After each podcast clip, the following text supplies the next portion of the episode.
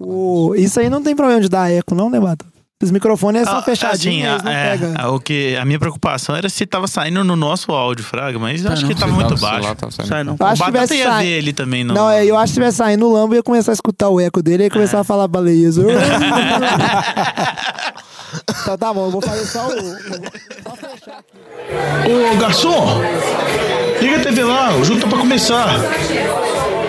Atenção, Podosfera. Vai começar NFL de Boteco.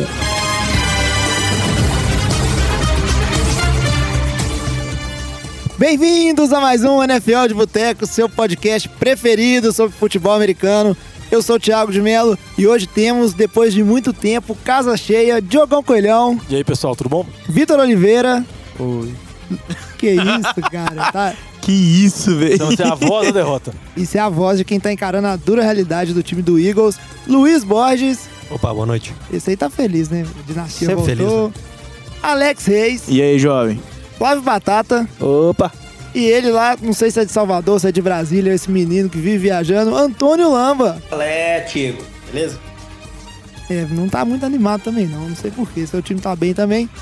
Antes de começar o programa de hoje, a gente tem que falar aqui os recadinhos de sempre. Primeiro, falar que o vencedor da semana 7 do NFL Challenge foi o Alisson.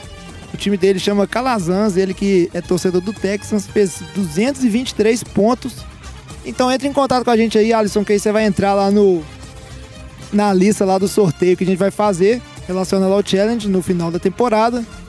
É, a gente também não pode deixar de falar aqui, ó, se você ainda não escutou o nosso programa de fantasy, o Fantasy de Boteco, escute ele, que você está escutando esse programa que ele já saiu, tá muito bom, toda semana várias dicas de fantasy, o pessoal tem gostado muito para você que joga fantasy. Tá chegando um momento crucial aí da temporada. E a gente tem uma novidade muito grande, Diogão. Sabe qual é? Eu sei sim, mas vou deixar na expectativa aqui pra você poder falar, senão você fica triste. Esse cara não fez curso de, de, de ator, né? Ele o não cara sabe, não, é o ele não- pet cop quando sabe, entendeu? Eu, eu, Ele perdeu. eu, eu não fiz curso Wolf Maia de ator. Pois é, tinha que ter aprendido com o Tony Ramos. O. Vender friboi? É, também, né? O cara serve pra tudo. Mas se você não tá sabendo ainda, o NFL de Boteco está onde? No Spotify. Agora você pode escutar a única fronteira que o NFL de Boteco ainda não tinha rompido, de todas as formas possíveis de você escutar esse programa. Agora é só se a gente lançar um vinil do NFL de Boteco. Você pode escutar ele lá no Spotify. Nunca teve tão fácil escutar. E aí a gente aproveita para lembrar vocês de seguir a gente nas redes sociais, assinar o nosso feed ou dar um like lá no, no Spotify, que você tá sempre sabendo que saiu episódio novo, vai curtir o NFL de Boteco sempre, toda semana, não vai perder um programa. E como sempre, eu peço aqui pros nossos ouvintes, né, Diogão, de espalhar o NFL de Boteco. Conta pra alguém, mostra pro outro, tá? Um coleguinha aí comentou de NFL com você, fala assim: ó, cara, tem um podcast muito legal, escuta lá.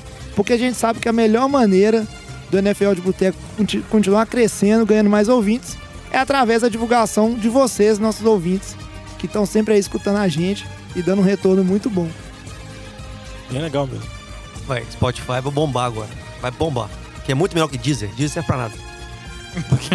Nós estamos no Deezer também, tá, gente? Quem quiser aí, não, quem gosta não de se sinta Disney, excluído. Necessário, A velho. gente tá no todas as Deezer. A revolta do cara. Tô falando a verdade. Eu, vou- eu preciso arrumar um mute pro seu microfone também, não é só pro microfone do Nova, não. Mas é isso aí. Agora vamos pro programa de hoje. A gente vai falar tudo dessa rodada 7 que tá muito emocionante. Eu volto a dizer que a NFL talvez tá sendo a melhor temporada do século. Snap is down and the kick is up. And it is no good. The kick is no good. Justin Tucker misses the extra point. 24 seconds left and the Saints up 24 to 23. He missed it. Unbelievable. Whoa. He missed it. E agora, nesse primeiro bloco, a gente tem que começar falando de alguns quarterbacks que estão sendo bem contestados. O pessoal aí já tá perigando perder o emprego. E aquele que a gente vem falando desde o início da temporada, todo mundo critica muito, o quarterback dos, dos Jaguars, o Blake Bortles. Finalmente foi bancado nessa temporada, né? Demorou, mas chegou a hora. Mas bancado pra quem, né? Pra assumir o Colt Kessler. A situação de Jacksonville não tá boa, que perdeu de, de Houston por 20 a 7 dentro de casa. O provável líder de divisão agora, né? o- Os Jaguars estão de mal a pior, só não tão pior do que o time dos Colts. Não, uma estatística interessante do Colt Kessler é que dos jogos que ele já jogou na carreira dele, ele tem zero vitórias e oito derrotas. Tá bem. Interessante, né? Porque ele só jogou pelo Browns ano passado, né? Aí já dá uma, Já sobe dá bastante. tá? né? Já aumenta o número de derrotas. Mas eu queria, com relação ao, negócio do Blake Boss ter criticado, eu queria a opinião do nosso companheiro Lambari, que quando a gente falou de uma possível troca, que podia mandar o Bridgewater pra lá e etc., que ele achava que não era necessário, que o Blake Bottas tinha jogado muito bem ano passado, tinha que dar confiança pra ele.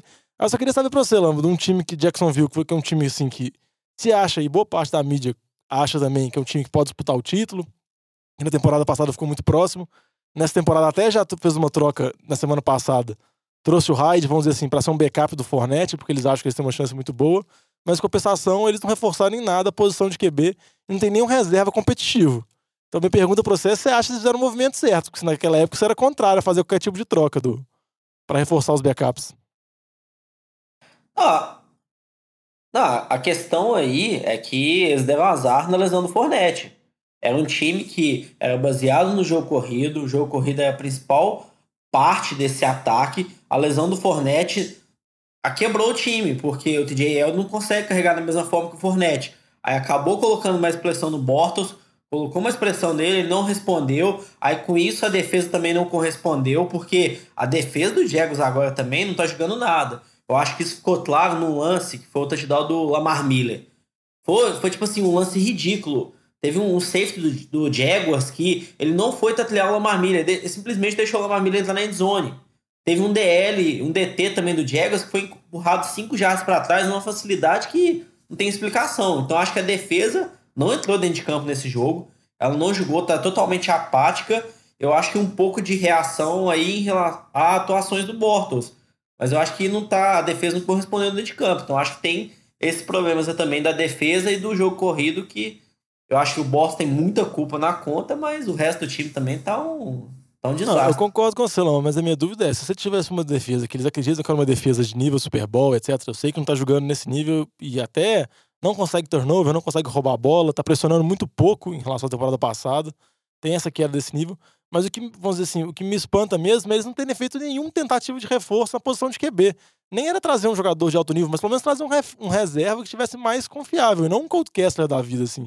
É que a impressão que me dá é que o Blake Bortles, o pessoal fala que, vamos dizer assim, ele tem um psicológico tão frágil, assim, você não pode pôr muita pressão nele, acaba, vamos dizendo assim, que Jaguars tentou fazer a situação mais confortável possível pra ele, e isso acabou causando agora. Ele tá jogando muito mal, seu reserva é o Colt Kessler, então você, você não tem perspectiva nenhuma em melhorar em termos de jogos aéreo, de jogo aéreo.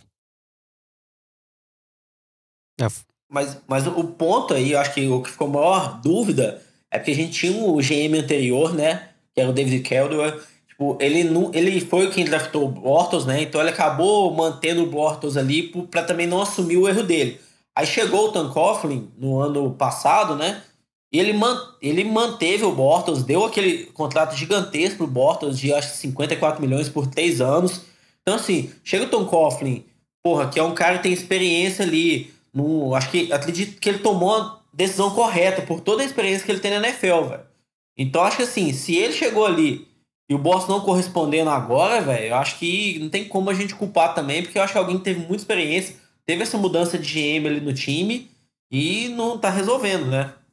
É, o problema dessa situação toda que vocês estão comentando é que o, o Jaguars agora, ele tá numa, numa, vamos dizer assim, num mato sem cachorro ali, ele não tem o que fazer, não tem um QB disponível, não tem uma troca Eles têm que confiar no disponível. Bortles. Vão ter que seguir confiando no Bottas e a gente vê os problemas que estão gerando. A defesa, igual você falou, Lamba, ela não tá botando medo em ninguém, mas a gente também não sabe o peso que tem esse ataque frustrante em cima do desempenho desse, desses jogadores de defesa. Inclusive, o, o Jalen Ramsey fez uma declaração depois do jogo, quando perguntaram pra ele o que que tá acontecendo com, com o time dos Jaguars, ele falou assim, ah, todo mundo sabe o que tá acontecendo, a gente não pode falar o que é, mas todo mundo sabe que foi claramente uma, uma indireta ali pra situação de quarterback do time. Esse time do Jaguars aí que deve estar decepcionando muita gente. Por outro lado, o time de Houston... Não muita, né? Porque eles não têm torcedor direito. Ah, mas depois da temporada De passada sempre Mas em arruma. Londres, Londres fica triste. É Londres que fica triste. Agora o time de Houston, quem diria, né? Mais uma vitória, agora é o líder isolado da FC Sul. Quatro vitórias, três derrotas. Um time que ainda, vamos dizer assim, não atingiu seu potencial, continua fazendo jogos com é, pontos altos e pontos baixos. O, inclusive, deixou o Watson bem baqueado, né? Viajou de ônibus pro jogo em Jacksonville, porque o pessoal tava com medo do, de uma lesão que ele tinha no, no pulmão, né? Uma escoriação no pulmão, falou que a altitude e a pressão não ia fazer bem. E esse time tá aí, líder de divisão. Ah, Eu não consigo ter certeza nisso, mas provavelmente esse time de Houston deve ser o pior time com quatro vitórias seguidas na NFL, porque esse time é muito feio. Tudo bem que a defesa engrenou nesse jogo, a defesa jogou bem, mas em termos a linha ofensiva do time é muito fraca. O Deshaun Watson todo jogo, vamos dizer assim, ele não sair do jogo machucado com uma lesão séria já é uma vitória para Houston porque ele apanha muito, todo jogo ele sofre pressão. E o time tá indo assim, temos vitórias mais feias, outras assim, mas o importante é que conseguiu chegar na, chegar na liderança da divisão e tem que aproveitar esse momento agora, porque a, os- a sequência de jogos não é tão complicada, a tabela não é tão difícil, e tem que aproveitar essa instabilidade no time de Jacksonville. Não, é mais inacreditável é que com uma OL horrível dessa, Lamar Miller ainda teve um bom jogo contra uma defesa que teoricamente é muito boa. Então é o tipo de coisa que você não consegue explicar o que, que tá acontecendo com essa defesa do, dos Jaguars. É, e só pra falar outra coisa daquela declaração que o jovem falou do Jalen Ramsey, é, também tem especulações muito fortes de problemas internos no time. De- de- já teve brigas entre jogadores de defesa na pré-temporada, que até teve suspensões de alguns deles. Falou que alguns repórteres viram os jogadores quase se pegando no vestiário e fechou a porta rápido. Então parece que o clima não tá muito bom. Eu não sei o tanto que o ataque tá prejudicando a defesa, ou se realmente é muito jogador bom na defesa, muito ego grande, os caras estão um brigando com o outro, mas parece que a temporada de Jacksonville, que começou com muita expectativa, criando mais expectativa né, depois daquela muito boa vitória contra os Patriots, parece que ela tá indo realmente de mal a pior. Eles também caíram no fake de setembro. é igual o jovem. É. E o, o time dos Jaguars que na próxima semana aí vai enfrentar o Eagles, né? Então tem um duelo difícil pra frente. A gente vai falar mais um pouquinho dessa situação do Eagles mais pra frente um pouco. E só pra falar que esse jogo é lá em Londres. E o Blake Bortles é o melhor QB. Ele sempre joga bem em Londres. Então, se ele não jogar bem em Londres, desiste. Pode trocar. Aí, Esse que o Vitinho tá triste. E Houston que vai ter um confronto com o Miami, né? Que é um time que, ao contrário de Houston que tá na ascendente, tá na descendente total. Então vamos acompanhar isso. Só que a gente precisa falar agora do nosso próximo jogo, que tem um QB a perigo. E esse cara tá a perigo, não tá a perigo. Nunca dá pra entender a situação dele, mas parece que agora realmente não dá mais. Eli Manning, mais uma vitória dos Giants. O time do Giants com um ataque derrota, apático. né? É uma derrota dos Giants, 23 a 20 para Atlanta. Lá em, em Atlanta, o time do Falcons ganhando mais uma aí na sequência. E aí eu tenho que chamar ele, né? O nosso torcedor dos Giants na bancada. Alex, você já desistiu do Eli Manning? Deixa eu só falar aqui que o Alex tá com uma cara de merda aqui. Só pra- só- darkness, my pintar pra vocês, friend. ouvintes, a cena que nós estamos presenciando aqui no estúdio. Por favor, Alex. Tenho nada a declarar. Não, Alex, não. É porque antes o Alex só ele descarregava toda a raiva dele no Flowers. Agora não tem o Não Flowers, tem ele, mais como, ele velho. não sabe mais o que falar, assim, entendeu? Ele tá vai muito- ter que cair no Eli, velho. Mesmo É, tendo ganhar Super. Bowl pra ele, não tem jeito. Ele já tinha que ter aposentado, velho. A verdade é essa. É, o aposentado, ou então o Giants já devia ter feito algum movimento pra justificar ter um- uma opção ao Eli Manning, porque já vem de anos isso, esse mau nível dele. E sempre foi colocado como desculpas, vamos dizer assim, a linha ofensiva ruim, depois teve a lesão do Odell, a lesão do grupo de recebedores. Mas essa temporada, por mais que a linha ofensiva seja ruim e foi investido muito dinheiro, por exemplo, você vê o Nate Solder, é uma vergonha. Deve ter caído na armadilha dos Patriots também, porque não tem condição de pagar aquilo que paga pro Nate Solder, um dos left tackles mais caros da liga, e ele não consegue reproduzir nem um pouco que ele jogou.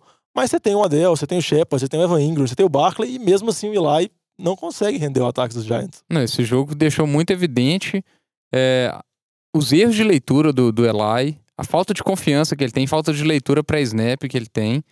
É, teve a- aquela quarta pro gol que ele não dá a bola pro, pro Odell, aquilo ali não existe, cara. O Pat Sherman mesmo na sideline ficou revoltado com o fato dele não ter mandado a bola no Odell. Tem um GIF, É inclusive, dele memes. falando. É, é o tipo de coisa que você não consegue entender, né? Embora, mesmo assim, errando isso tudo, cara conseguiu chegar a quase 400 jardas, mas eu acho que... Defesa de a Atlanta é muito ruim! Exatamente. Ele conseguiu, cons- ele conseguiu fazer só 20 pontos com esse tanto de arma que ele tem na pior defesa da NFL, de longe a pior defesa da NFL. E o que não faz sentido nenhum, velho. É, é- é porque desses 20 pontos, se não me engano, 10 pontos foram, tipo, nos, no finalzinho do jogo, né? Não, o, o, o placar é muito mentiroso. A Atlanta teve sob controle o jogo, boa parte do jogo, assim. Se você olhar, o jogo foi só por três pontos, foi só um field goal e etc. É muito mentiroso, assim, em termos disso. O TD do Odell no final foi faltando pouquíssimos segundos pra acabar a partida. É, mas uma coisa que eu não, não, não posso deixar de falar aqui, que pelo menos a gente conseguiu ainda enxergar ali é aquela defesa do Giants que não é aquela melhor defesa do mundo, mas pelo menos tá aí, né? Segurando as pontas aí. É, com relação a essa defesa do Giants aí, tivemos uma troca hoje, né? Já liberou o Eli Apple Infelizmente. e o Janoris Jenkins, que pra mim é o grande nome dessa defesa, já deu uma declaração falando que tá doido pra ser trocado também. Aí então aí você já sabe como é que tá o nível do time, o nível do vestiário, as coisas não, não encaixando, não funcionando, a motivação que os jogadores têm, né? O Odell dando piti na sideline e agora o seu melhor jogador de defesa pedindo pra ser trocado. Ninguém quer perder, né? Vai ser um rebuild, Alex. Vai ter É, que mas partir pra um rebuild Essa situação, essa situação vindo do time dos Giants, ela surpreende um pouco, porque o New York Giants sempre foi uma, uma instituição sólida em termos de eh, coordenação e de GM. É um time que sempre soube se manter bem. Então é uma crise muito forte lá, lá para cima do, do, de Nova York. E o time de Atlanta aí não tem muito o que falar, que continua com os mesmos pontos negativos e os mesmos pontos positivos, né? Toda semana. É o padrão Atlanta, coisa. é o padrão. Tá mantendo ali. Aí deixando essa parte um pouco dos QBs ameaçados de lado, a gente tem que seguir em frente aqui com a nossa pauta e passar para falar dos times favoritos, né? Porque vai chegando nessa parte da temporada, já aponta ali quem que vão ser os grandes favoritos a pegar aquela bye week e ir longe nos playoffs. Snap is down and the kick is up. And it is no good. The kick is no good. Justin Tucker misses the extra point. 24 seconds left, and the Saints up 24 to 23. He missed it. Unbelievable. Whoa. He missed it. E a gente começa falando dos favoritos de um jogo que na nossa mesa talvez vai ter divisão aqui de quem que é o favorito, que foi o jogo entre New England Patriots e Chicago Bears. O jogo que foi lá em Chicago, a vitória de New England por 38 a 31. Esse jogo foi muito emocionante até o final do jogo, muito bom mesmo. O favorito aqui, acho que na opinião do, da mesa, é New England, né? O favorito a, a ir lá para os playoffs. Mas acho que o Batatinha vai achar que é Chicago. Mas começa falando aí pra gente, ô, ô Luiz, desse jogo um pouco e da expectativa de New England, que, como bem você dizia, tem o. Como é que é? A pegadinha de setembro, o New England tá todo vapor pra conseguir mais uma bye week. É, eu acho que a chance do New England conseguir uma bye week aí é boa, como o Steelers ficou um pouquinho para trás, né, na, na AFC. Então, por enquanto, a briga é entre New England e, e Kansas City, que nós vamos falar daqui a pouquinho deles. O time se encaixou, principalmente a parte do ataque, né? Já é o quarto jogo seguido com mais de 38 pontos marcados. É até o recorde da franquia. Nem em 2007, com aquele time cabuloso, 50 TDs do Brady pro Randy Moss lá, aquela confusão toda. O time conseguiu essa façanha. Então você vê que o ataque engrenou, mesmo sem o Gronk nesse jogo, chegou a essa pontuação. Lógico, com a ajuda do Special Teams, que jogou muito bem. Tirando um fumble ali do, do Cordero Patterson no começo do jogo, que ah, tipo assim, que acendeu o Chicago pro jogo, que tava tomando uma lavada até conseguir esse fumble, e depois o outro fumble causado pela contusão do Sonny Michel, né? Mas o Pedro jogou muito bem no ataque. O, o Josh Gordon tá melhorando cada vez mais, embora ainda você vê que ele tá baqueado. Na bola que recebeu no final, que ele correu, correu 50 jardas no final, ele tava quase andando no campo. Por isso que ele não fez o TD. Mas é um time que vai longe. A defesa continua a mesma coisa, jogando bem, mas se cansando com facilidade, sem profundidade. O Trey Flowers fazendo uma temporada fantástica. E o Stephen Gilmore também, que todo mundo fala mal dele, critica, mas ele tá jogando muito, muito bem. Nos últimos três jogos, eu acho que ele manteve todos os recebedores que ele marcou a menos de 22 jardas e um passe recebido. Então ele tá jogando bem demais. O Gilmore não dá pra falar mal dele. É lógico que tem um probleminha com uma faltinha ou outra, um holdingzinho ou outro, mas Gosta de uma segurada. mas pra, pra manter o, o receiver esse um pouquinho de jardas, fazer uma faltinha ou outra ali, tá totalmente justo. É tudo que o Bill Belichick quer. Então eu acho que o Pedro tem tudo pra chegar longe, embora tenha um schedule difícil, né? Joga ainda contra Green Bay, joga contra Vikings, joga contra Steelers, joga contra vários dos melhores times das duas conferências, mas tem tudo pra chegar longe aí e conseguir um, um bye nos playoffs. Não sei se ele vai ficar na frente de Kansas City, né? Que tem tudo pra mim pra sair ganhando de todo mundo, mas vai chegar lá. E agora vamos ver o que, que o Chicago consegue fazer aí na batatinha. Que se não fosse os, os turnovers ali, teria sido a lavada, pra ser bem sincero. É, não. O jogo eu esperava que fosse ser uma lavada de New England pra cima de, de Chicago. E me surpreendeu não ser. Mas também não surpreendeu muito porque é, a contusão do Michel e essas coisas, né? Os, os, a defesa de Chicago fazendo alguns turnovers ali. é, acaba ge- gerando oportunidade pro Trubisky é, fazer alguma coisa. E eu achei que ele jogou muito mal. apesar de ter corrido como um louco, né? Mas ele fez muitos passes muito ruins pra cima, assim, mais de cinco jardas de diferença em relação ao que o cara precisava para pegar a bola. Teve TD desperdiçado, assim, inclusive o Allen Robson sozinho na endzone, ele lançou a bola muito alta. Então, assim, é, você pega um time de Chicago com todo o seu potencial jogando em casa contra um time de New England todo baqueado jogando fora de casa e ainda assim não conseguiu ganhar, então não tem nem discussão, né? Chicago tá muito abaixo de New England ainda. E em relação a, a, a divisão, Chicago tá longe de, de, de conseguir ganhar essa divisão se continuar jogando do jeito que tá, né? E Cadê segue o líder agora? Cadê segue o líder? não, infelizmente, inclusive não tá em último não, mas poderia ter ficado, né? Acho que se bem que eu acho que o Lions ele tá, Acho que tá em último. tá em último. Tá em último. Sai da NFL, Pois tá é. em último. Então, caiu de líder pra último. com um jogo. Você vê que realmente a coisa tava, tava bem difícil. Mas é isso aí. Vamos ver. Então, eu acho que. O Trubisky, eu acho que a gente tá vendo que ele não tá nem um pouco. Não sei se falar pronto pra NFL, cara. Ele não tá mais. Não é calor, mas assim, não tá jogando bem. Ele tem armas ofensivas muito boas. A gente fala o Howard, Tyreek Cohen, Trey Burton, Allen Robinson. Assim, você não pode criticar as armas que ele tem no ataque. O cara que no jogo tem que passar a bola 50 vezes para pouco mais de 300 jardas. Então, assim, ele passou a bola 50 vezes, conseguiu um pouco mais de 300 jardas e foram 50 jardas numa Hail Mary no final das contas. Então, assim, se tira esse último lance, o cara passou a bola 50 vezes e não chegou nem 300 jardas. Mandando passes ruins, que geraram turnovers, que entregou o jogo. Eu acho que o Patriots ganhou o jogo porque o Trubisky jogou mal, forçou a mandou passes ruins, que geraram duas interceptações cruciais. E também porque o Patriots conseguiu fazer dois touchdowns de special teams, que foi um bloqueio de punch e um retorno de TD do Cordell Patterson. Então acho que assim, o Patriots, vamos dizer, deu um pouco de sorte aí. Não vou falar sorte, mas é mais acho merecimento do special team, que jogou muito bem, conseguiu esses dois touchdowns, e que o Trubisky jogou mal. Eu acho que assim, o Trubisky eu não vejo ele como o futuro desse time. Eu acho que vai chegar daqui um, dois, dois anos que vão desistir dele. Eu não acho que ele vai evoluir, evoluir o suficiente, velho.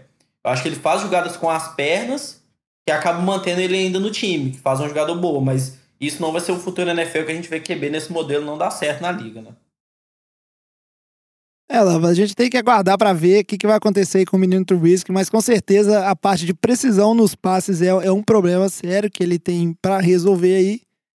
Porque eu concordo com você, é uma precisão muito baixa, só se for um Superman igual o Can Newton pra você se manter um QB titular na liga, porque realmente é uma coisa necessária.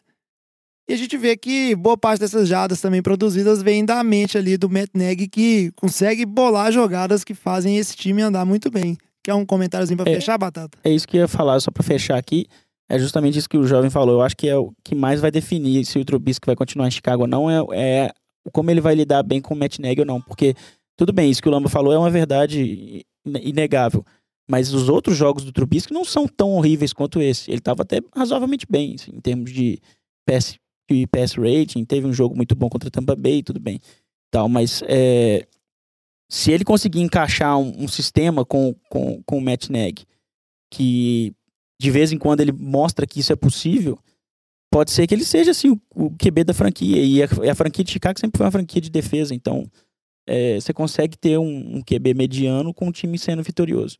Seguindo pro nosso próximo jogo aqui, a gente tem que falar desse time que o Luiz já comentou. É o time que tá ali perseguindo de perto esse time do Patriots, também tá 5-2 na temporada.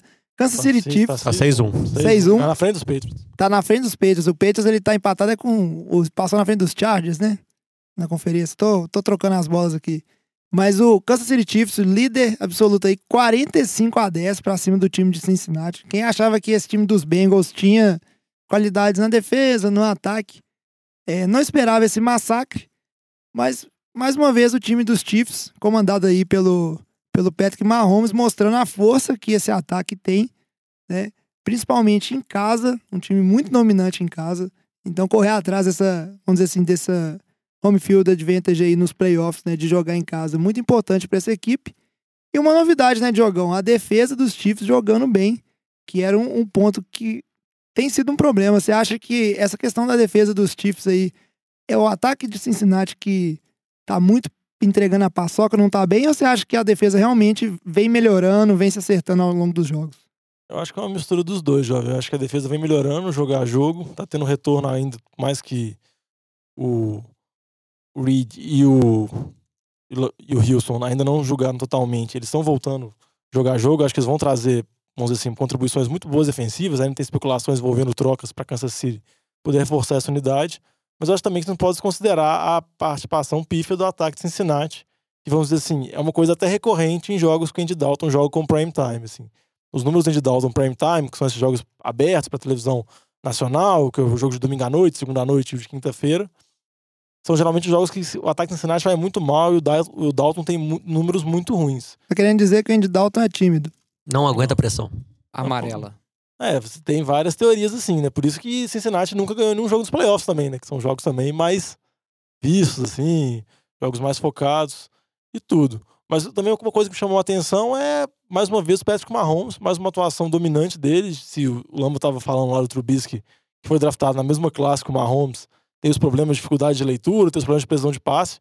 O Mahomes já veio praticamente pronto para a NFL, tudo bem que ele ficou um ano sendo treinado pelo Andy Reid, que faz muita diferença, sendo preparado para isso. E pelo Matt Nagy também. Guru. Né? O bigodão guru de QBs. Mas você vê que o, o, o menino é realmente impressionante. Ele é um dos favoritos, se não o principal favorito a MVP até agora na temporada. E a defesa de Cincinnati muito mal. Mais de 480 jardas. Von Tais Burfict saiu machucado. Geralmente ele costuma, ele, ele costuma machucar os outros. Aí aconteceu uma coisa nova, ele saiu machucado. Aí que é a dificuldade. E eu acho que Kansas City tem que tentar fazer de tudo para. Eu falei isso no programa passado, eu volto a repetir. Tentar fazer de tudo para manter o mando de campo, porque eu acho que eles vão ter muito mais chance de ganhar em New England jogando na Arrowhead do que jogando em Foxborough, principalmente na, naquelas temperaturas geladas na pós-temporada. É, o, a defesa de, de Cincinnati já foi baqueada por, por esse jogo, a gente até comentou isso, agora não sei se foi nesse programa de Fantasy, mas a gente comentou isso na semana passada. É, então acho que era inevitável que o ataque de Kansas City produzisse. O que surpreendeu mais para mim foi a, a não produção do ataque de, de Cincinnati. O, Prime time. O, o Joe Mixon não conseguiu corresponder contra a defesa de jogo terrestre de Kansas City, que é muito mal, estava vindo muito mal. É isso que eu acho que para mim foi a maior surpresa do jogo. É, saindo agora da. Eu acho que o principal. Pode falar, não pode falar. Não, fecha. Eu acho que o principal ponto em relação a isso que o Vitinho comentou do, do Joe Mix não ter tido um bom jogo, velho, é um calor do, do Chiefs, Dorian O'Daniel. Então, assim, é um calor que não vinha jogando, é um dos linebackers ali do time. Então ele tende a jogar mais agora, tá muito por conta de lesão, tendo pouca participação. Esse foi o jogo que ele mais atuou. Ele jogou bem. Então acho que foi uma das principais peças ali que ajudou em relação a segurar o John Mix, segurar o jogo corrido do time adversário. Então acho que talvez seja um nome aí, foi um pick de terceira rodada do time esse ano, que a gente vai ouvir falar mais pra frente aí, que talvez possa destacar como um dos principais jogadores dessa defesa aí, que tá precisando bastante de ajuda. Muito bem. Agora saindo da NFC para falar um pouco dos favoritos ali na NFC até o momento, a gente vai falar do seu time, Lamba, New Orleans Saints, que conseguiu uma vitória num jogo muito difícil. A gente até falou no programa passado que era um jogo aí que seria um teste para o ataque do Saints e para a defesa de Baltimore, e realmente foi isso. E não dá para falar que nenhum dos dois lados jogou mal. O jogo terminou 24 a 23 para o Saints lá em Baltimore. 24 a 23 por quê? Porque teve um extra point errado pelo menino Justin Tucker aí. É macumba. A gente, a isso gente é vai macumba. discutir mais isso. Inclusive, é o segundo jogo, né? Se a gente contar aquele jogo de Cleveland lá, que erros de chute, erros de extra point resultam na, na possibilidade de vitória pelo lado dos Saints. E aí, Lamba, isso aí sem querer gorar nem nada, é sorte de campeão? Ah, concordo com o que você falou, né? Acho que no caso de Justin Tucker, um kicker que nunca tinha errado extra point na história dele da NFL, né? O primeiro ser no final do jogo, que seria para empate do jogo. Eu acho que Talvez também Saints começasse com a bola depois na prorrogação, conseguiria virar e tudo mais, mas a gente não sabe o que iria acontecer. Mas acho que isso também não, não tira o mérito como que a defesa está jogando bem. Acho que o ataque está produzindo como era esperado. Um jogo muito difícil contra uma das melhores defesas da liga, né? Essa defesa do Baltimore fora de casa. Então acho que assim, acho que o ataque teve um bom jogo. O jogo corrido não encaixou, mas o Drew Brees conseguiu carregar ali e fazer um, um, ataque bem balanceado. Eu acho que o destaque do centro desse jogo foi a defesa. Eu acho que a defesa deu uma engrenada nos últimos jogos. A defesa vem jogando bem. Acho que começou mal, os três primeiros jogos jogou bem mal, mas os três últimos jogos, assim, deu uma ajustada. Eu acho que a secundária tá tendo falha de comunicação ainda. Foi o que a gente viu no touchdown do John Brown, né? Ele tava completamente livre. Então acho que é um ponto que tem que corrigir, mas até como vocês comentaram no começo já, né? Saints fez a troca com o Giants, pegou o Eli Apple, um novo corner ali, que é a, a principal posição dessa defesa ali, que tá mais carente, né? Que tá mais com jogadores que não estão cumprindo bem o papel dentro de campo. Não sei se vai ser a solução também. Acho que é mais alguém ali para disputar a posição e tudo mais. Mas eu acho que a defesa tá aparecendo, o time tá equilibrado. Então, um time equilibrado aí nos dois lados da bola, cara, eu acho que é um time muito forte. O time tá 5-1. Se a gente pensar, a única derrota foi naquele jogo de Tampa Bay, no começo da temporada, que a defesa não jogou nada, né? O time tomou 48 pontos. Chupa, Lamba! Ô, oh, Fitzmagic! Então, acho que assim, o time poderia estar aí 6-0, se não tivesse perdido aquele jogo. Mas é, também. Se, tivesse, se, se, se Tatu tivesse asa, né, velho? É, Lamba, vai desmerecer o outro aí, rapá. Olha lá, mano, eu não, realmente. Mas eu acho que foi, assim. foi crucial essa vitória de Tampa Bay. Não, a gente se divertiu é isso, muito com isso. Não, eu só fiquei impressionado que o Lama falou, falou, falou, e o Lama não falou as coisas que eu pensei que eu tinha certeza que ele ia falar. O Lama yes. não falou que o. Porque pra mim o Lama é glorial o Drew Brees é. aí. E de novo, assim que o Drew Brees, como é um QB muito vitorioso e já tá com quase 30 anos de liga, mais de 20 anos de liga, né? Quase 20 anos de liga de NFL, ele tá chegando a várias marcas históricas. Ele conseguiu o TD número 500 na carreira, se juntando a um grupo, seleto grupo, e também se juntou a um seleto grupo, só tem o Peyton Manning e o Favre, de um único jogador na história a ganhar de todos os outros times da NFL. Não, de todos. Dos 32. Dos 32, inclusive do Saints mesmo, faltava só Baltimore. Eu só lembrando que o Tom Brady não tem isso, que o Tom Brady só jogou nos Patriots, então não tem como ele ter ganhado dos Patriots. Mas o Brees chegou aí, Laminha, e pra mim você ia falar disso, você dava um goleado do seu QB, ia falar que ele é MVP, coisa do tipo. Não, mas eu acho que tem que falar é, Só pra fechar esse jogo aqui, eu queria, não, fechou, vamos continuar aí. Mas acho que a é. defesa que salvou esse jogo aí merece também destaque. Só uma coisinha que o Lamba tá na Bahia. E o Justin Tucker errar aquele fio de gol no final ali tem alguma coisa a ver com o terreiro de Macumba. Tá bom? Um pouco preconceituoso, talvez. Não, isso, isso é religião, meu amigo. Isso é verdade. O... Muito preconceituoso. Pouco. Não, gente, acontece mesmo. Eu, eu, se eu tivesse lugar do Lamba, eu faço cada zica na hora do jogo pra tentar ganhar, só que o 49ers. Ô, amigo, você tem que fazer macumba demais pra ganhar São Francisco. É, o trem tá muito difícil pro lado do 49ers, tá precisando benzer muito esse time. Agora, só pra fechar esse jogo um pouquinho pelo lado do Ravens, gostaria de dizer que esse time do Ravens, apesar da derrota dentro de casa, é um time que não, não pode ser descartado. É uma defesa realmente muito boa. Um ataque também que ele não deixa, deixa a desejar como era no ano passado, que não produzia nada. O Flávio então, tá jogando bem é um time muito perigoso, né? Esse time do, Rams, do Ravens aí, que é, tem tudo para chegar nos playoffs também e ser um time perigosíssimo nos playoffs da, da, da AFC ali. É, de falar que, como torcedor do Patriots, dos times que estão aí brigando, é o que eu tenho mais medo de pegar nos playoffs, tranquilamente, é o Ravens. Porque Steelers, tranquilo, freguês, Kansas City se for em casa ali, a chance é boa, Ravens é pesado, velho. Essa defesa aí é pesado. Mas é, e seguindo para o nosso próximo favorito aqui, para fechar a NFC, a gente tem que falar dele, né?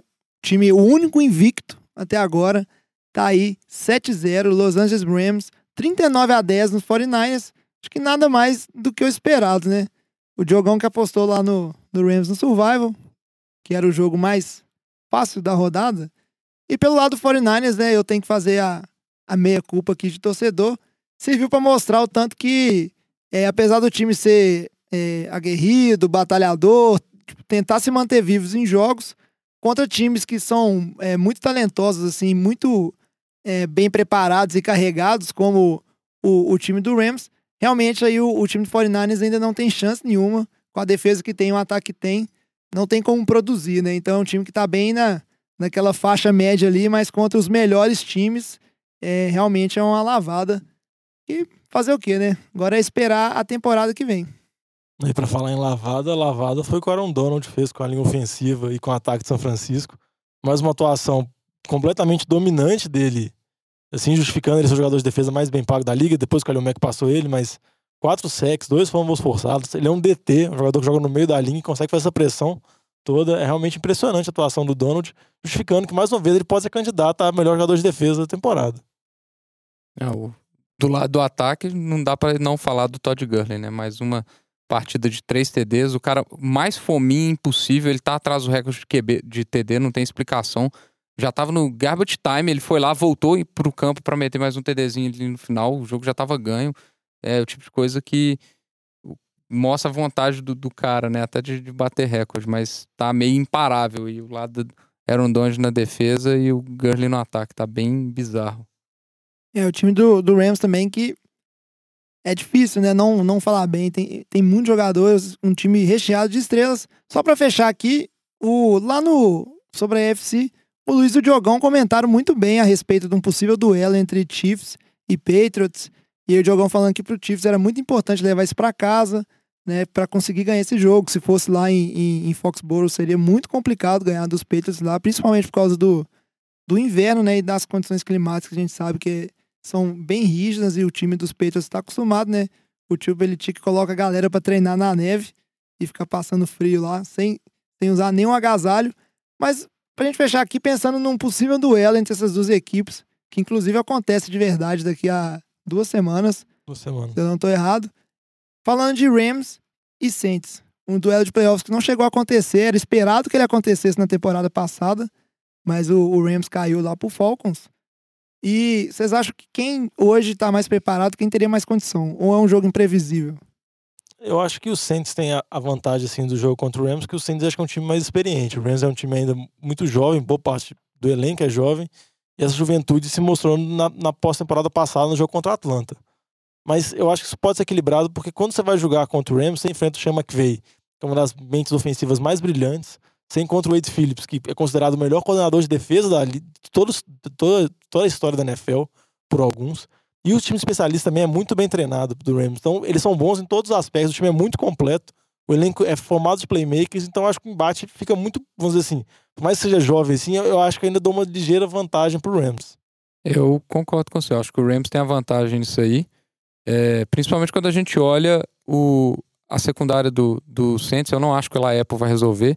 E o Saints ele tem a capacidade de anular um, um jogador, um receiver. Né? A gente viu o, o Letmore anular o Michael Krabs essa semana, mas o John Brown foi lá e fez o estrago. E o Rams a gente sabe que tem lá o Woods, tem o Cooper Cup e tem o, o Brandon Cooks. Eu acho que é um, um, um corpo de receiver muito bem organizado. É, e eu não acho que o, que o Santos conseguiria parar esse ataque, não. E eu acho que eles têm mais. A defesa tem um, um- a, a qualidade de playmaker ali com, com o Su e o Donald muito alta. Eu dou, dou edge aí pro, pro Rams. Candidato Lamba, você tem 10 segundos de tréplica. Não, eu concordo com o que vocês estão falando, cara. Acho que vai ser um jogo muito equilibrado. Eu acho que talvez um pouco de vantagem seja pro Saints por conta de estar jogando em casa. Eu acho que assim, se fosse na casa do Rams, a vantagem seria do Rams. Eu acho que por conta, por conta do mando de campo, ser lá no Superdome, Saints jogando em casa, tendo apoio da torcida e tudo mais, talvez tenha uma ligeira vantagem. Mas eu acho que é um jogo que assim, é 50%. Acho que não tem nem, tem nem como apostar, não, porque os dois times estão jogando assim no nível muito alto. Eu acho que o Rams um pouco acima, principalmente o lado ofensivo, e a defesa também com playmakers assim absurdos. Mas eu acho que o Saints está conseguindo equilibrar um pouquinho ali, diminuindo essa diferença cada vez mais. É, Lamba, essa questão de jogar em em casa pro Saints nos playoffs é fundamental, né? Até porque a gente viu lá no jogo de Baltimore, nem tava tão frio assim, e a galera levou lá luvinha, aquecedor de pé, de mão, que a galera lá tá acostumada a jogar só na domo. Você não tem direito de resposta pra isso, que a gente precisa seguir em frente. Vamos falar do nosso jogo NFL de boteco da rodada. NFL de Boteco Game of the Week. E essa rodada a gente selecionou um jogo que foi um jogão, foi emocionante, foi, mas não foi. É um jogo meio complicado, mas aí a gente traz a pessoa mais interessada, a nossa estrela aqui, pra falar desse jogo que o time dele perdeu. Eagles. Perdeu Tomou- não. Entregou a paçoca. Tomou 21 a 17 dentro de casa, um jogo que era importantíssimo pra esse time do Eagles, que precisa tanto é, voltar a vencer pra levar essa divisão, que ninguém tá acreditando que ele vai perder. Vitinho, conta desse jogo pra gente e explica o que, que tá acontecendo com o seu time, cara. Não, o que tá acontecendo com o meu time é que não tem secundária, velho. Simples assim. A secundária é muito fraca, muito fraca. É, O jogo foi controlado muito bem pelo Eagles durante três, três quartos. O... Abriu 17 a 0 no terceiro quarto. Foi uma campanha absurda de 10 minutos. O Carson Wentz jogou muito bem até as últimas duas campanhas finais do Eagles. O cara terminou com 30 de 37 passes, mais de 300 jardas. Foi uma, uma atuação muito boa dele. Só que o Eagles ele tá com uma dificuldade que não tem jogo terrestre, não tem secundária. Então, não tá conseguindo fazer um. Um não tá conseguindo garantir a vantagem que tem. Tomou 21 pontos em um quarto do Cam Newton, que não é um bom passador. É, teve uma quarta descida, uma quarta para 10, que ele deu um passe, é, se eu não me engano, pro Devin Fontes no meio do campo. Tava completamente sozinho, não faz sentido nenhum um jogador numa quarta para 10 tá, tá desmarcado em cima da. um pouco depois da, da linha do first down ali. Para mim é a jogada que matou o jogo. E, e ainda chegou no final, a moral do time já estava lá embaixo e não, acho que não conseguiu converter a chance que teve de, de vitória ainda. O Caçoentes deu dois passos muito ruins, quase, quase foi interceptado. E aí no final ainda sofreu um fumble. É, mas assim, a gente viu que o Eagles não conseguiu segurar uma vantagem contra o Tennessee, que, te, que tem um pior ataque da NFL quase, estava disputando ali com o Arizona. Corey Davis teve uma atuação muito boa, que não está fazendo mais nada. Ou seja, a secundária do Eagles está muito fraca, né? Então, vamos ver se o Eagles vai fazer alguma movimentação até a, a, dead, a trade deadline aí para melhorar isso aí um pouco, porque tá difícil aguentar, viu? É uma coisa que você falou que, que salta aos olhos é esse, esse jogo corrido, ele tá atrapalhando muito o, o Eagles a queimar relógio, né? Não consegue queimar relógio. E por isso também não consegue é, segurar a placar, igual você falou. Porque a defesa tem dificuldade de parar e na hora que o ataque tá em campo, ele não consegue queimar relógio, então os outros times têm muito tempo para fazer ponto, né? Não, e co conseguiu, né? Teve uma campanha muito boa, conseguiu andar bastante com o relógio, uma campanha muito longa, tanto de tempo quanto de jardas. É, agora surpreende o, o apagão que dá na defesa. Defesa que for, só forçou punch no começo do jogo. Foi punch, punch, punch, punch, punch.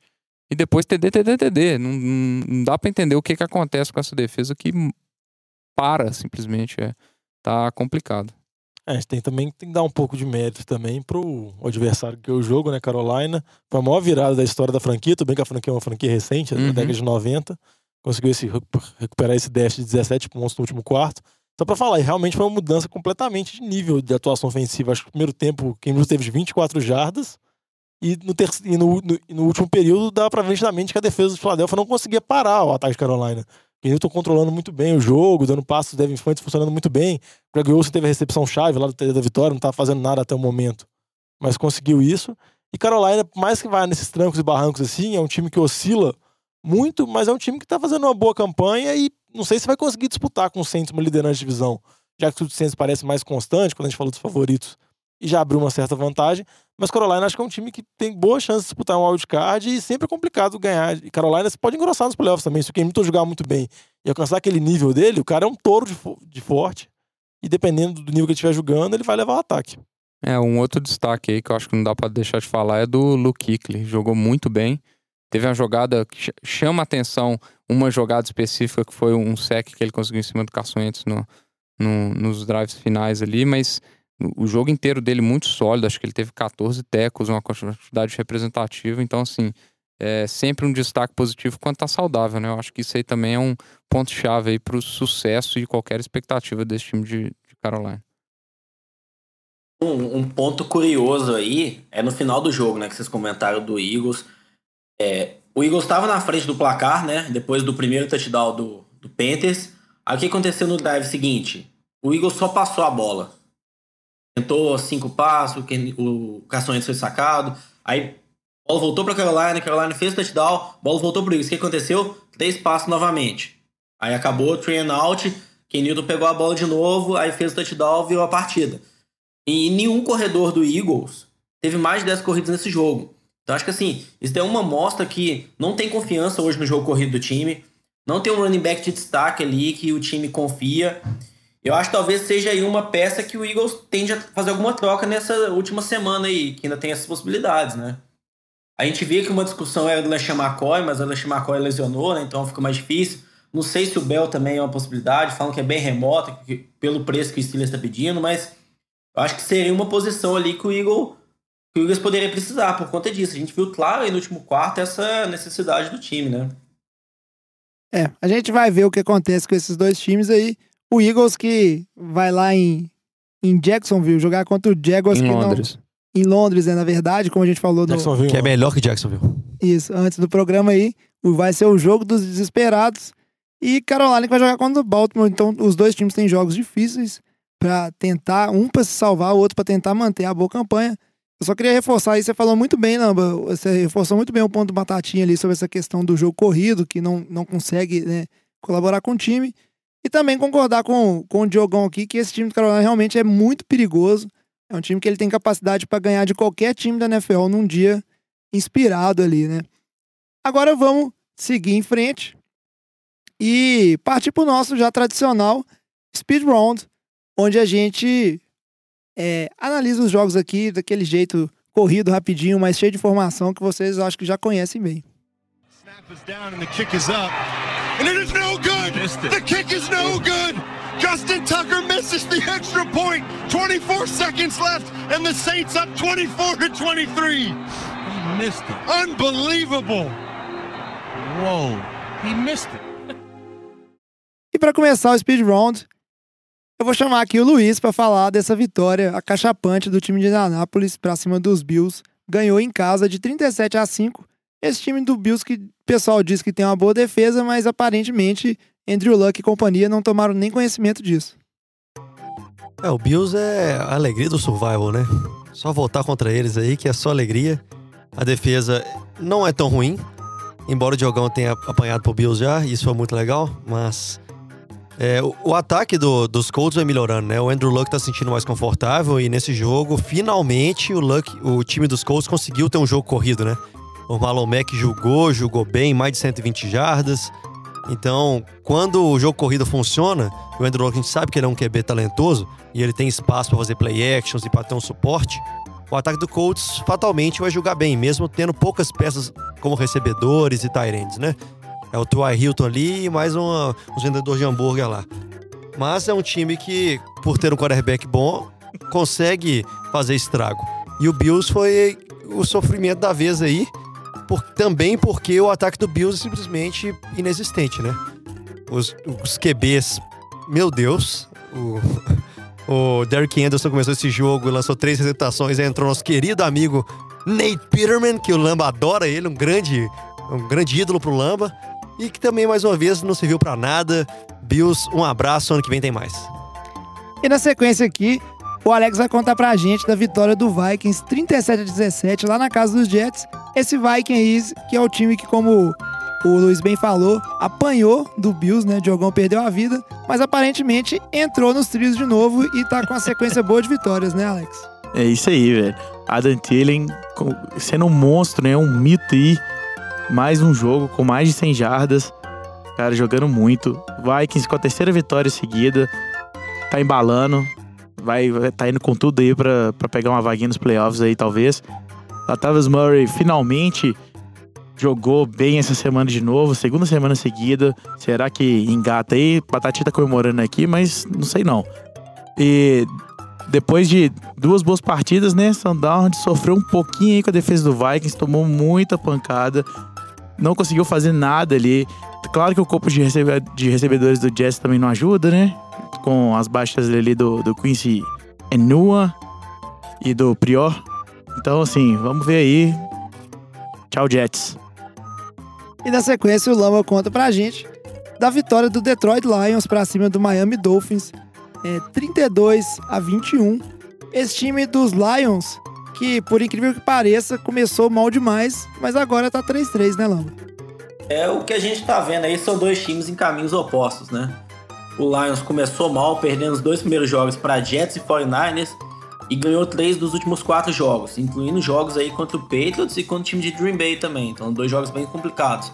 Então, o time se acertou, o Matt Patricia tá organizando mais o time, o Karen Johnson, o calor lá, tá jogando muito bem, eles estão dando mais carregadas para ele. Ainda insistem um pouco no Blount ali, mas estão dando cada vez mais liberdade pro calor, que tá correspondendo bem. O corpo de receivers ali muito bom, Golden Tate, Ken Golladay, Marvin Jones. Então o ataque tá muito bem. A defesa tem algumas falhas ainda, mas tá, tá melhorando. Do lado dos Dolphins, né? Um time que começou liderando a divisão, ganhando os três primeiros jogos, liderando, mas voltou à realidade. No começo foram jogos mais fáceis, depois quando pegou aquele jogo contra o Patriots, tomou uma surra. Na sequência perdeu de novo pro Bengals. Brock Osweiler tá sendo titular agora com a lesão do Hill. Também tá mal, mas a culpa não é só dele também. Então o time ali eu acho que tá em decadência, não vai sem chance de playoffs, eu acho, por conta do que tá mostrando dentro de campo. E Detroit ali, eu acho que ainda tem chance de brigar dentro da divisão. E o Vitinho, que tá, eu tenho certeza que ele tá de olho na NFC Leste aqui por causa do time dele, vai contar pra gente dessa vitória por 20 a 17 de Washington, a Croácia da NFL, ganhando o time de Dallas dentro de casa. É, a Croácia aí tá sendo carregada não pelo Modric, mas pelo Adrian Peterson. É, o ataque é só, é só o vovô. O, o Alex Smith, ele não tá fazendo nada espetacular, embora tenha jogado com um time bem desfalcado aí no ataque, mas o, o Adrian Peterson que tá carregando esse time. É, do lado de Dallas, é, o, o ataque ele não tem funcionado bem fora de casa. O Zeke teve uma, uma atuação muito ruim. É, e para piorar, o, o, o, menino novo lá que tirou o Dembele conseguiu errar um field goal de 52 jardas no finalzinho. Então, o jogo foi, foi um jogo bem, bem mais ou menos aí, um destaque para a defesa de, de Washington, que conseguiu forçar um fumble retornado para TD do, do Prescott aí, mas os dois times ainda assim não estão demonstrando nenhum poderio espetacular, mas nenhum desse, desse time dessa divisão está mostrando. Então, às vezes, Washington vai, vai dar uma briga boa com o Philadelphia. E para fechar o nosso speed round, o Diogão vai falar pra gente da vitória humilhante por 45 a 10 do Denver Broncos em cima do Cardinals lá em Arizona. É, depois que o John Elway, vamos dizer assim, deu uma chamada na defesa, falou que a defesa era soft, e o Von Miller falou que a defesa de Denver ia chutar os traseiros de Arizona, eles realmente fizeram isso. Uma atuação dominante da defesa, fizeram um inferno com Josh Rosen, interceptações, TDs retornados, muitos sacks, fumbles. Então, mas uma atuação completamente dominante de Denver, mostrando que a Arizona, vamos dizer assim, tem um certo problema, principalmente Steve Wilkes, o treinador de Arizona, primeiro ano dele, mas ninguém tem certeza se ele vai ser treinador de um ano só. Já tem muitas críticas e começou essas mudanças já pelo coordenador ofensivo Mike McCoy, foi mandado embora, porque a situação que o Josh Rosen é colocado e vamos dizer assim, a maneira que ele é aproveitado, e tanto também que é aproveitado o David Johnson, mostra que, vamos dizer assim, aquele ataque não levar em nada e por isso que a Arizona já fez a mudança.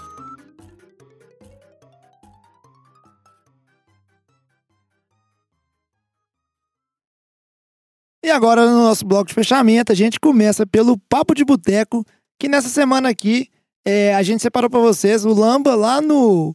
É, antes do speed round ali no jogo do Eagles, né, na derrota do Eagles, ele estava comentando a necessidade do Eagles de tentar se reforçar na posição de running back, de procurar uma troca.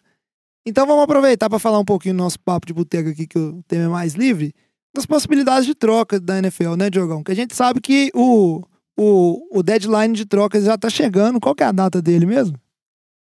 De outubro. 30 de outubro. Dia 30 de outubro. Tá pertinho ali. Terça-feira. Então, vocês falaram muito bem ao longo do programa de várias trocas que aconteceram, né? É, a questão do Carlos Hyde, que foi para O Browns mandou ele lá pro, pros Jaguars. Eli Apple, cornerback dos Giants, que foi lá pro time dos Saints. E falaram também um pouco dessa possibilidade de, de running backs, possíveis running backs que podem vir a ajudar esse time do Eagles. Também tem uma Mari Cooper, né? Foi para Dallas, saiu de saiu dos Raiders, foi para Dallas também recentemente. É verdade, a Mari Cooper também que já foi no bonde das trocas. Aí eu quero saber, jogando na mesa aqui, papo livre. Quais vocês acham que são possíveis trocas, jogadores que estão aí no, no trade block e que possivelmente devem reforçar algum time? Qual time seria? Trubisco vai pro Saints. Só para o Lamba parar de falar Vai ser bom demais. Ainda vai tirar o bridge lá. Acho que é trocas viáveis que a gente tá falando. Desculpa, gente, foi mal. Tipo, precisava falar. Só para antes de soltar uma, as possibilidades aqui, acho que comentar um pouco dessa troca do Amari Cooper, que eu acho que vale a pena. É, o Raiders está basicamente remontando o time completamente, né? Dispensando os maiores talentos do time, vamos dizer assim. É, em troca de picks do primeiro round do ano que vem, né? Acho que já tá com três bons picks provavelmente três bons picks do ano que vem. E tem dois é, picks no ano seguinte. E do, é. mais cinco dois, picks nos é. próximos dois anos. Então, a reconstrução tá a pleno vapor aí pra esse time ir pra Las Vegas. John, né? John Gruden realmente virando assim, ó, o que tinha antes de mim não importa, o time é meu, vou resolver isso aí nos próximos 10 John anos. John Gruden é o Thanos da o NFL. Que... que, que é isso, cara? Não, o, que é... me, o que me impressionou muito, Diogão, só pra falar aqui, é que ele passou a, a pré-temporada inteira falando que o Amari Cooper seria uma estrela nesse time dele, que ele ia trazer o time em volta dele. E aí, agora, sem dó nenhum, passou pra frente. Realmente, tá acabando com todas as grandes estrelas desse time. É, isso, isso que você falou é interessante porque todo time do, do John Gruden normalmente tem um, um, um receiver principal e todo mundo tinha essa expectativa em cima do Amari Cooper, que agora tá indo para Dallas para suprir uma deficiência que estava evidente nesse time, né? É, com a saída do Dez Bryant, que já não estava jogando bem, eles trouxeram outro receiver que não está jogando bem. Então tem que ver se, se vai responder e fazer alguma coisa. Mas ainda o cara é novo, tá? acho que tem 24 anos. É, talento a gente viu nas duas primeiras temporadas dele que ele tem. Então, vamos ver se ele vai ter uma sintonia boa aí com, com o Dak Prescott. Não, e só pra, com relação às trocas que o jovem estava falando, assim, só pra gente voltar ao assunto do papo de boteco, porque geralmente em esportes americanos, principalmente quando chega nessa época da trade deadline, você vê muitas movimentações, principalmente no beisebol. E a NFL é uma liga que é conhecida por não ter tantas movimentações assim, mas essa temporada parece que, vamos dizer assim, alguns GMs estão ficando mais agressivos, estão vendo que eles têm uma chance real de chegar na pós-temporada, tem chance real de disputar o Super Bowl, estão sendo mais agressivos nesse ponto. Outro, outros GMs também estão vendo que o time não vai fazer nada, então ele está abrindo mão de alguns talentos para acumular picks, como é o caso de Oakland, para tentar uma reconstrução, uma, uma reconstrução. Então por isso você está vendo mais movimentações. Outras especulações que existem, uma muito forte que tem, é em relação ao Patrick Peterson, cornerback Patriots. um dos melhores da liga que joga nos Cardinals. Ele tem um contrato muito bom com os Cardinals, um contrato até barato em comparação do nível que ele joga e da duração que ele é. Ele já deu declarações falando que ele quer sair de Arizona porque ele não vê um futuro próximo na Arizona. E ele já tem 28 anos. Óbvio que ele não está no final de carreira ainda, mas se você parar pra pensar, quando o time de Arizona realmente tiver uma chance competitiva de novo, ele já vai estar tá praticamente pro final de carreira. Então tá vendo aí, tem especulações, o Luiz brincou dos Patriots, o Vitinho falou Eagles. Tinha especulação também do Saints também, mas o Saints trocou pelo Eli Apple e o Saints não tem quase pique nenhum mais. Chiefs tá, bem, tá na Chiefs briga. também tem uma especulação que tá na briga. Então é uma coisa que a gente tem que ver e tem que ficar atento às movimentações. E, e, é, e, é, o tipo de jogador que é engraçado, é o tipo de jogador que pode fazer muita diferença, né? A gente tá falando do, do Janoris Jenks, que a gente comentou também, do são jogadores que às vezes é a peça que falta para alguns grandes times aí. Então, às vezes, os, os GMs dão esse, esse all-in é, exatamente por isso. Um nome que, que surgiu hoje, mas parece que já foi desmentido, é o do próprio Derek Carr. É, saiu uma notícia falando que, que tá com uma ruptura no vestiário, que ele não tá sentindo respeito dos outros jogadores, principalmente depois de uma foto dele chorando é, depois do, do último jogo de, de, Oakland. E logo em seguida ele já deu uma declaração falando que as coisas não estão indo bem em Oakland, mas ele quer continuar lá, ele quer fazer a história dele lá. Então, assim, são coisas, são algumas especulações fake interessantes. News. Podem ser fake news, podem não ser, a gente já viu isso aí na NFL. E tem time aí que estaria doido por, por um Derek Carr, né? O Jaguars, o Giants, talvez se bobear até Denver aí, que não tá produzindo com, com o nosso querido Casey Keenum aí, seriam bons destinos pro, pro Derek Carr, né? Vem cá, vem, estamos esperando. Eu, eu, eu, eu concordo com o que o Vitinho tá falando aí. Até uma das peças aí do Jaguars, que eles comentaram muito que poderia ser trocado, é o defensive end, o Dante Fowler. Então aí nessa conversa aí com o Carr, talvez poderia acabar sendo uma troca por causa disso também. Tem um jogador aí importante jogador da defesa, talvez poderia ser trocado. Eu acho que, se fosse dar um, um palpite assim, um pouco não esperado, eu acho que tem dois jogadores, dois running backs, que eu acho que poderiam acabar sendo trocados. O primeiro é o David Johnson, eu acho que por conta do time de Arizona tá em reconstrução, eu acho que talvez ele seja trocado, porque ainda tem muito potencial, eu acho que poderia acontecer essa troca. E o meu outro palpite seria o Mark Ingram. Ele está no último ano dele de contrato com o Saints. O Saints para o ano que vem não tem muito espaço no salary cap, talvez não consiga renovar o contrato com ele. O Saints fez um monte de troca, acabou perdendo muito pique de draft. Então talvez seja uma troca que o Saints possa fazer, segurando, apoiando mais no Camara, talvez trazendo um outro running back ali para compor um pouquinho. Mas então acho que se fosse dar palpite aí de duas trocas assim que não estão sendo muito faladas, mas poderiam acontecer, acho que essas duas do Mark Ingram e do David Johnson. Não, e só outro jogador aqui para encerrar, que geralmente é envolvido nessa etapa, que era muito envolvido nessa parte de especulação de trocas, é o Le'Veon Bell de Pittsburgh. Mas aparentemente ele até início dessa semana ele não se apresentou ao treinamento. Parece que ele não vai se apresentar e só vai se apresentar depois, vamos assim, da trade deadline, porque enquanto ele não assinar o contrato, ele não pode ser trocado. Era uma especulação que tinha muito grande, então aparentemente ele não quer ser trocado.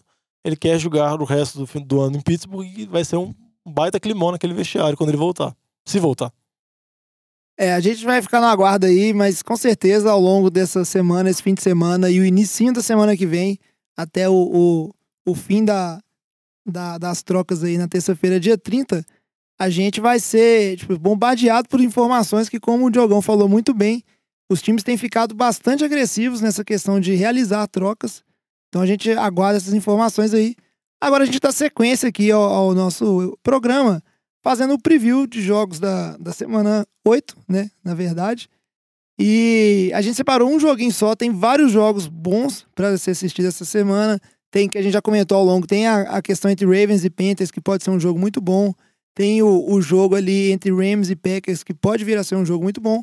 A gente separou aqui especialmente para vocês, para comentar mais um pouquinho, o duelo entre Saints e Vikings, que vai ser lá na casa do Vikings, como é, foi a, a final, na final não, né? O como é que chama? O divisional round do, do da temporada passada, que foi um jogaço, milagre de Minnesota. E eu queria saber de vocês qual a expectativa para esse jogo, um jogo muito importante para as duas equipes.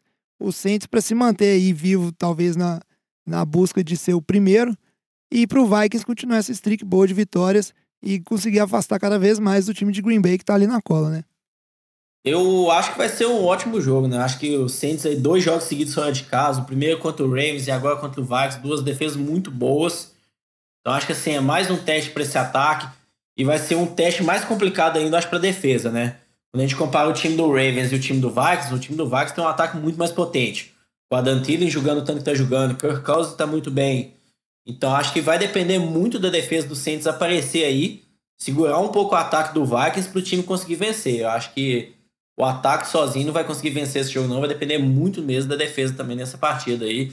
E principalmente se a secundária vai parar de ter essas falhas que estão tendo de cobertura, de troca de marcação. Tá, em todo jogo, tá ocasionando um touchdown de jogador livre do time adversário. E, e os receivers do, do Vikings estão jogando um nível muito alto, né? Então, isso é complicado. Tem que ver se a secundária vai conseguir dar teco no Diggs, né, Lamba? Ou se o Diggs vai meter um TD de novo, né? Milagre de Minnesota 2.0, né? Acho que é um bom jogo pro Diggs se tornar o vilão número um do Saints aí, viu? Acho que a, a possível boa atuação dele é, é, alta nesse jogo aí. É, só vale lembrar que nós não temos Case Keenum esse ano, né? Tem o Kirk Cousins, o Kirk Cousins tá jogando muito bem. Eu acho que esse jogo ele é muito interessante e eu acho que ele é muito importante pro Vikings. Pro Vikings teve as vitórias seguidas agora, mas pega uma sequência bem difícil bem de difícil. jogos, bem complicada. E eu acho que tem que conseguir essa vitória. Tá jogando em casa contra o Saints. Por mais que seja um adversário muito difícil, um confronto direto, assim, que pode ser encontrado lá menos playoffs, eu acho que o Vikings tem que ganhar. Eles vão precisar de novo que a defesa, igual jogou muito bem contra o Jets, jogue muito bem contra o Saints, senão o ataque do Saints vai fazer muito ponto e não, não vai ter como segurar. A gente vai acompanhar esse duelo aí. Isso vai ser muito bom. Normalmente esse jogo que, que a gente pode falar que é uma prévia de jogo de playoffs aí, costuma ser bom demais. Esse jogo, inclusive, que vai passar no, no Sunday Night Football aí para todo mundo ver. Horário nobre. Eu vou aproveitar aqui para fazer um 30 segundinhos, só comentar um e-mail que a gente recebeu de um conterrâneo do Lamba, o Renan Mesquita Moura, perguntou: o Lamba é de Lavras mesmo? E é, o Lamba é lá de Lavras, Minas Gerais, é seu conterrâneo. Vou aproveitar e comentar que ele falou que ele não tem muito time igual o Diogão, mas que ele é simpatizante do Vikings esse ano. Então vai estar tá torcendo contra o Lamba. Vamos ver nesse duelo aí dos torcedores de Lavras quem que vai vencer. Renan que mandou um e-mail muito legal pra gente. Inclusive perguntou por que, que a gente não tava no Spotify. E aí tá a novidade, a gente falou nisso no programa. Tamo lá no Spotify sim agora, né? Pode escutar a gente lá no Spotify, Renan, e todo mundo que quiser. Dando sequência aqui o programa, a gente tem que falar do nosso quê? Survival. E eu tô impressionado esse Survival, ninguém morre mais. O pessoal tá acertando tudo. Até o, o Alex sacrificou pela turma. Dois anos seguidos, tá? De nada, gente. Mas aí, o pessoal tá acertando tudo, até jogos que é, são arriscados. Ó, o Batatinha, ó, o Batatinha. E quem passou aperto nessa rodada foi o Batata e o Luiz. Vamos só comentar aqui rapidinho desses jogos. Batatinha, que apostou em Tampa Bay. Tampa Bay que venceu os Browns 26 a 23 no overtime. Esse time do Browns, mais um overtime, quem diria? Jogo complicadíssimo, mas que no final, esse Batata, sem vergonha, saiu com a vitória. O, o Brown saiu de 0,16 para ser o mestre do overtime, né, velho? Em perder no overtime. Não, só pra falar que é a terceira prorrogação dessa temporada e eles estão a um de empatar o recorde histórico. O Green Bay conseguiu quatro e nem chegou na metade da temporada ainda, né? e perderam com field goal de 59 jardas, que é o maior da história no overtime. e a cara do Baker Mayfield foi a cara de quem tava vendo o Batata não perder a primeira vida. tipo, como assim, Que era a véi? minha cara lá É um em casa. absurdo, velho. Basicamente. Aqui vocês deixam, gente. Aqui é conhecimento. É, um, Purim, purim. um comentário rapidinho só queria fazer, a gente já tá com o tempo avançado, como sempre. É que esse time do. Eu elogiei meu time, rapaz. Mais uma vitória. Isso aí, time do Jogão, mais uma vitória. Elogia seu técnico aí que manda Não, Challenge flag no overtime. Não, isso é sensacional, velho. O cara desafiou o negócio. O cara congelou o que é do próprio time dele. É uma coisa que não tem condição. É tipo justa causa na hora, assim. Não, não tem explicação, assim. Porque o pessoal brincava que era duelo de quem era o técnico mais incompetente, que era o Hugh Jackson e o Dirk Cutter. E durante o jogo eles todos ficaram tentando elevar o nível de incompetência.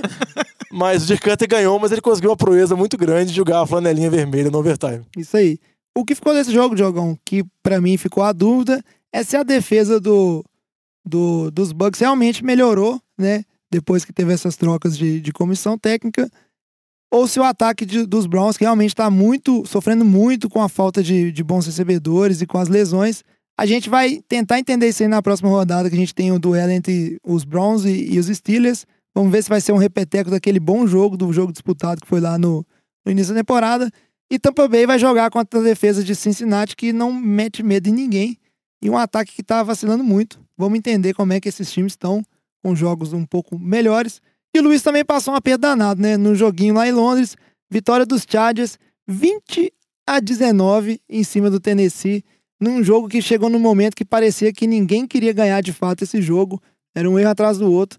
Mas o Luiz, eu entendo, véio, os caras também estão, tipo assim, eles estão na sorte que é, é impressionante.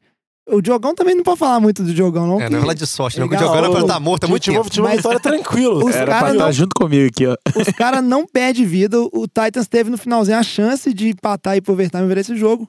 E desperdiçou na conversão de dois pontos.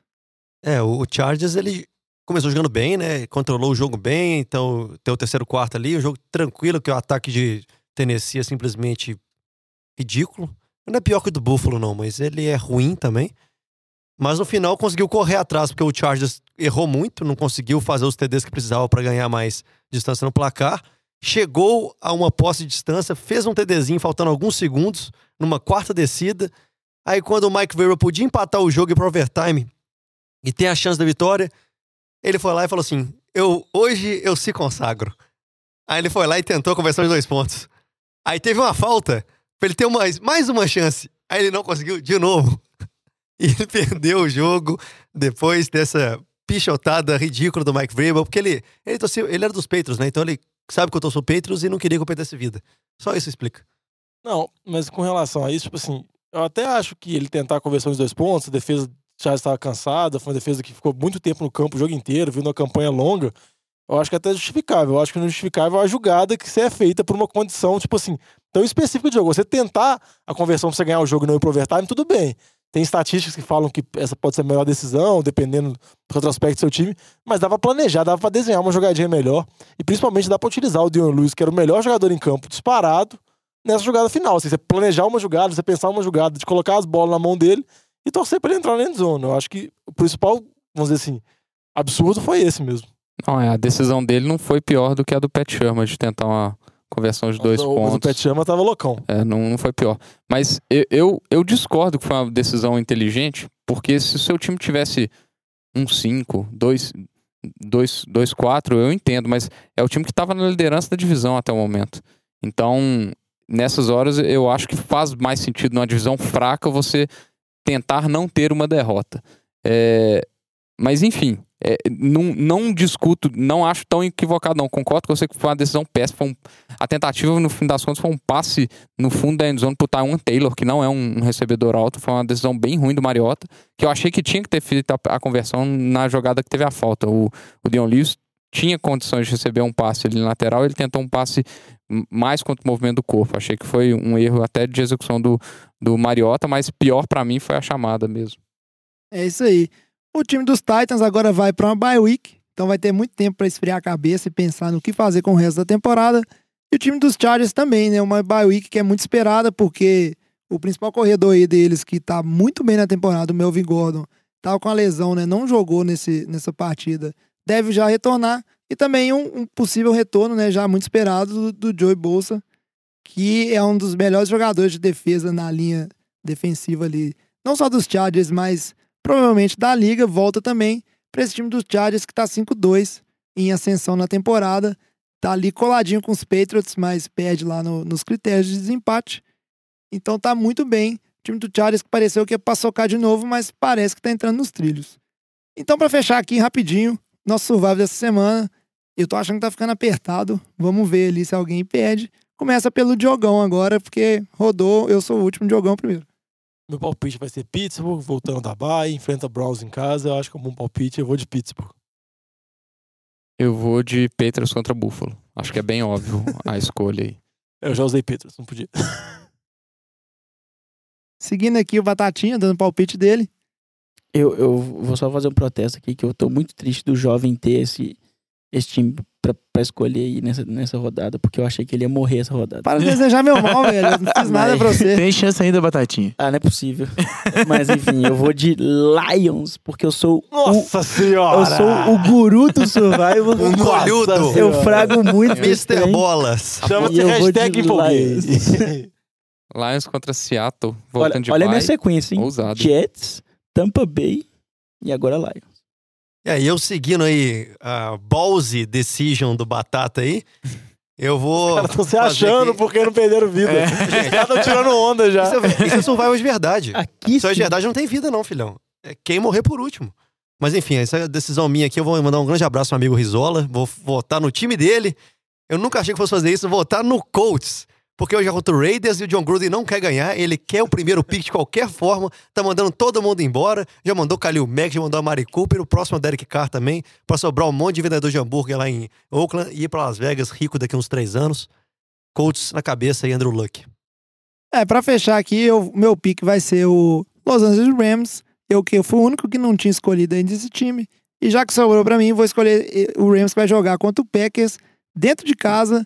Então, ah, pode ser que o Aaron Rodgers faça uma mágica, mas eu acho que esse time do, do Rams aí, ele é tá muito é, cheio de talentos e bons jogadores dos dois lados da bola, então acho difícil de perder esse jogo. Acho que se mantém invicto, não é possível que eu vou zicar o time do Rams. Não, mas eu acho que tem uma boa chance mesmo. Não de ser zicado, o Rams ganhar. Só uma estatística aqui. Acho que nunca na história de, vamos dizer assim, de casos de apostas, um time que o Aaron Rodgers foi titular, assim, no jogo de Green Bay. Green Bay foi tão underdog num jogo como esse jogo contra o Rams agora. É, pra você ver. Não, e, e eu tô indo também no seguro, né? Que depois que eu perdi aquela vida ridícula postando em Miami, agora eu tenho que Não, foi bem ridículo mesmo. tentar E eu sobreviver. te avisei. Se fosse eu votando no Rams, aí aí você podia estar desconfiando aí. É, mas- que zica todo mundo. Então é isso aí, esperamos que vocês tenham gostado desse programa. Vamos rumo aí à semana 8, chegando é, no Metade. metade da temporada. É isso aí, Diogão. Me lembra? é complicado a conta, É, 16 vai por 12. passando o programa, a gente vai ficando de noite, vai ficando cansado. Metade da temporada é, são 17 rodadas, como o Vitinho bem falou. Pesando pra baixo. Mas é, isso aí, critérios é critérios. Vamos voltar o foco aqui no programa. Esperamos que vocês tenham gostado, a gente gostou demais. Lembrando que agora a gente tá no Spotify também, então Spotify, Deezer ou iTunes, qualquer agregador de podcast, lá no SoundCloud também, você já consegue é, escutar o, o NFL de Boteco de várias formas. E para acompanhar tudo que a gente faz, que a gente posta, todos os programas quando lançam, lembre-se sempre de assinar o nosso feed, arroba NFL de Boteco, seja Instagram, Facebook, Twitter. E se quiser entrar em contato com a gente, pode ser inbox por qualquer um desses meios de comunicação aí sociais modernos, ou o antigo e velho e-mail, que é nfldebuteco.gmail.com. A gente responde também por lá. De vez em quando a gente dá umas pataquadas e esquece de ler as coisas. mas não, a gente responde tudo sim. Então é isso aí. Traz a saideira. Joy, pode fazer um comentário final? Pode. Comentário final aqui, que eu vou ficar um mesinho aí longe do programa, mas não sinta minha falta, que eu voltarei de terras sulistas, fazendo um trabalho aí paralelo ao Lamba via Skype. Então, sei lá, finalzinho de novembro, eu espero Mentira, ele vai estar- casar e vai ser proibido do programa. Opa! Opa! Olha aí a, Na verdade, a verdade florescendo. eu vou mudar e estarei sem casa por, pelos próximos, sei lá, três a quatro semanas aí. Mas quando eu tiver minha casa, eu voltarei junto com o Lamba aí de terras diferentes de BH, Você do Sul, abrigo Luiz. mas com toda a informação. É isso aí, o NFL de Boteco expandindo fronteiras aí, o Lamba divulgando ele no Nordeste, o Luiz vai divulgar ele lá no Sul. Então a gente encerra por aqui. Até semana que vem. Valeu! Falou! Valeu! Valeu!